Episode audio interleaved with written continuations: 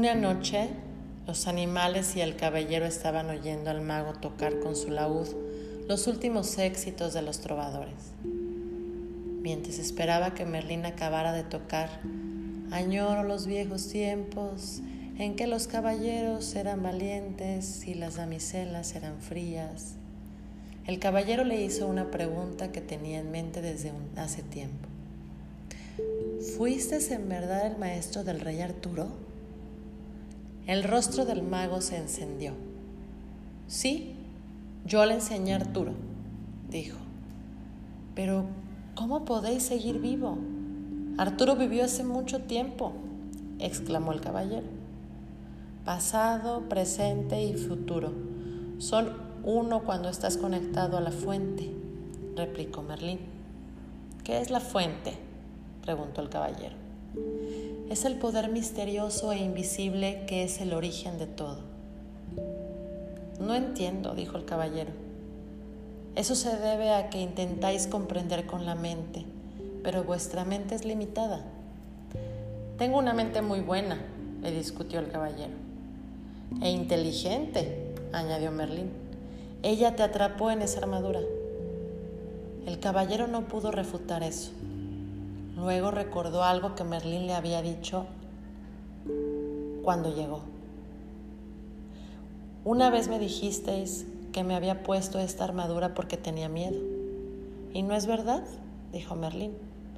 No, la llevaba para protegerme cuando iba a batalla. Y temíais que, que os hirieran de gravedad y que os mataran, añadió Merlín.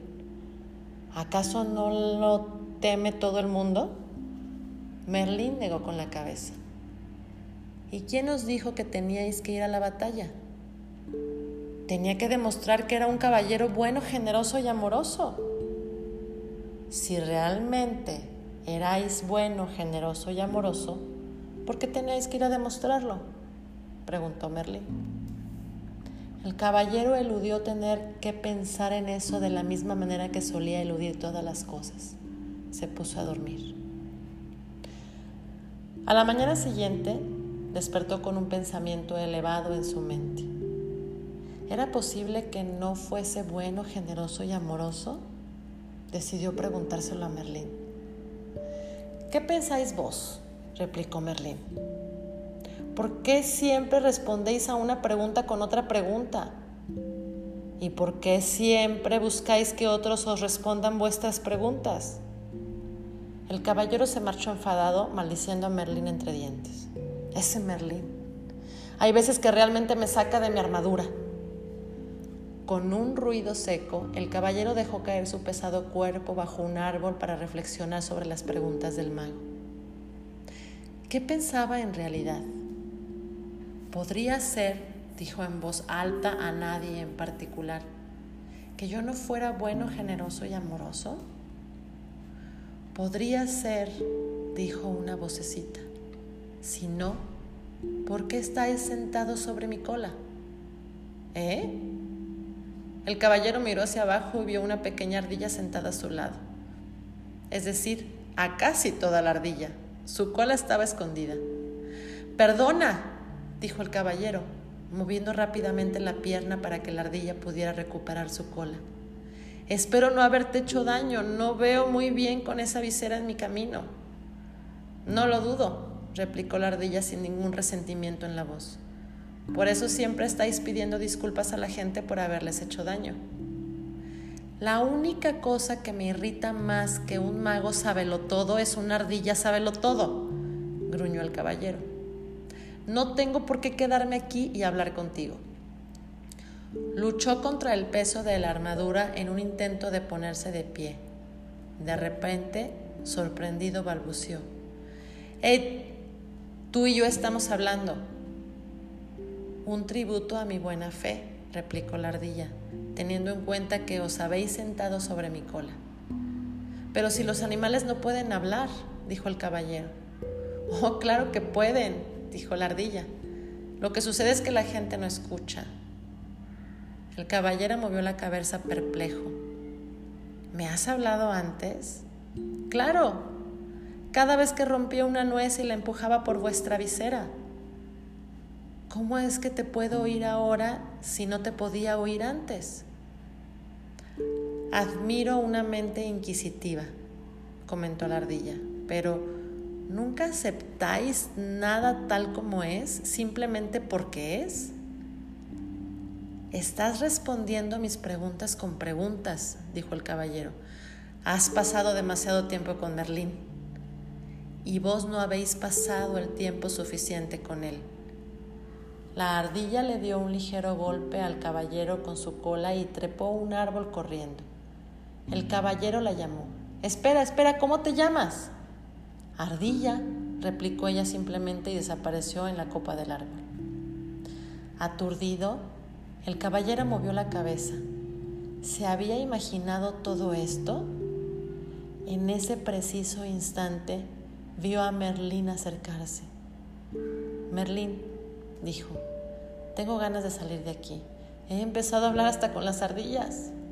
Espléndido, replicó el mago. El caballero le miró preocupado. ¿Cómo puede ser espléndido? ¿Qué quieres decir? Simplemente eso.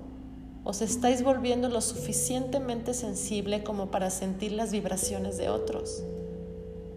El caballero estaba obviamente confundido, así que Merlín continuó explicando. No hablasteis con la ardilla con palabras, sino que sentisteis sus vibraciones, tradujisteis esas vibraciones en palabras. Estoy esperando el día en que empecéis a hablar con las flores. Eso será el día que le plantéis en mi tumba. Tengo que salir de estos bosques. ¿A dónde irías? Regresaré con Julieta y Cristóbal. Han estado solos durante mucho tiempo. Tengo que volver a cuidarlos. ¿Cómo podéis cuidar de ellos si ni siquiera podéis cuidar de vos mismo? preguntó Merlin. Pero les echo de menos, se quejó el caballero. Quiero regresar con ellos aún en el peor de los casos. Y es exactamente así como regresaréis si vais con vuestra armadura, le previno Merlín. El, caballero miró a Merlín con tristeza. No quiero esperar a quitarme la armadura, quiero volver ahora y ser un marido bueno, generoso y amoroso para Julieta y un gran padre para Cristóbal. Merlina sintió comprensivo le dijo al caballero que regresar para dar de sí era de sí mismo era un maravilloso regalo. Sin embargo, añadió, un don, para ser un don, debe ser aceptado. De no ser así, es como una carga para las personas. ¿Queréis decir que quizá no quieran que regrese? preguntó el caballero sorprendido. Seguramente me darían otra oportunidad. Después de todo, yo soy de los mejores caballeros del reino. Quizá esta armadura sea más gruesa de lo que parece, dijo Merlín con suavidad. El caballero reflexionó sobre esto. Recordó las eternas quejas de Julieta porque él se iba a batalla tan a menudo, por la atención que le prestaba a su armadura y por su visor cerrado y su costumbre de quedarse dormido para no oír las palabras. Quizá Julieta no quisiera que él volviese, pero Cristóbal sí querría. ¿Por qué no mandarle una nota a Cristóbal y preguntárselo? sugirió Merlín. El caballero estuvo de acuerdo en que era una buena idea, pero ¿cómo podía hacerle llegar una nota a Cristóbal? Merlín señaló a la paloma que estaba posada sobre su hombro. Rebeca la llevará. El caballero estaba perplejo. Ella no sabe dónde vivo, es solo un estúpido pájaro. Puedo distinguir del norte, del sur, del este, del oeste, respondió secamente Rebeca, lo cual es más de lo que usted podría ser. El caballero se disculpó rápidamente. Estaba completamente pasmado. No solo había hablado con una paloma y una ardilla, sino que además les había hecho enfadar a las dos en el mismo día. Como era un pájaro de gran corazón, Rebeca aceptó las disculpas del caballero y partió con la nota para Cristóbal en el pico. No arrulles con palomas extrañas o dejarás caer mi nota, le gritó el caballero. Rebeca ignoró este comentario desconsiderado. El caballero estaba cada vez más impaciente, temiendo que hubiera caído presa de alguno de los halcones de caza que él y otros caballeros habían entrenado.